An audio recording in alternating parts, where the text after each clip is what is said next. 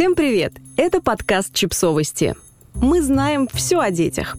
Рубрика «Личные истории. Как прекратить шалости, не наказывая ребенка». Лайфхак от детского психолога.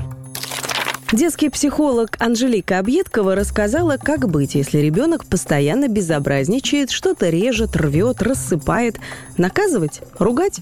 Лучше устанавливать четкие правила и предлагать альтернативу. Однажды мне пришло сообщение. Я вот тоже только и могу, что запрещать, требовать, критиковать поступки и мультики. А какая альтернатива с семилетним ребенком?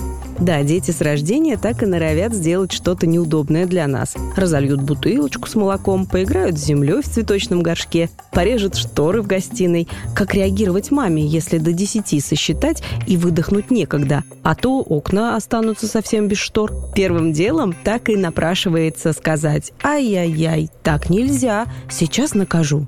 Когда стало нельзя? А раньше было можно? Помните, как на этикетке зарубежного средства для мытья пола написано «не употреблять в пищу»?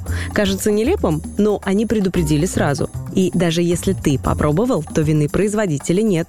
Понимаете, о чем я? А кто сказал ребенку, что шторы нельзя резать? И что горшок с землей переворачивать нельзя? А самое главное, что же тогда резать и переворачивать? Вот здесь и кроется решение множества проблем непослушания, а на самом деле незнание и отсутствие правил и альтернатив. Я часто говорю про правила. Они нужны ребенку больше, чем нам с вами, поверьте. Это психология. Просто поверьте и примените в жизнь. Главное – уметь их использовать. Например, познакомили ребенка с ножницами, острые, ими стригут, показали пример – Обозначили правила. Стричь можно бумагу, картон, но нельзя стричь волосы, шторы, одежду, постельное белье. Если уже застали ребенка за экспериментом, шторы резать не нужно, потом смотри, как некрасиво они выглядят. Но можно резать картон, бумагу, вот ненужная ткань, ее ты можешь порезать. Суть лайфхака. Всегда предлагайте альтернативу. Не «Ах ты, негодяй, порезал шторы!» больше не дам ножницы, а попробовал, видишь, как некрасиво. Шторы не режь, а вот бумагу режь.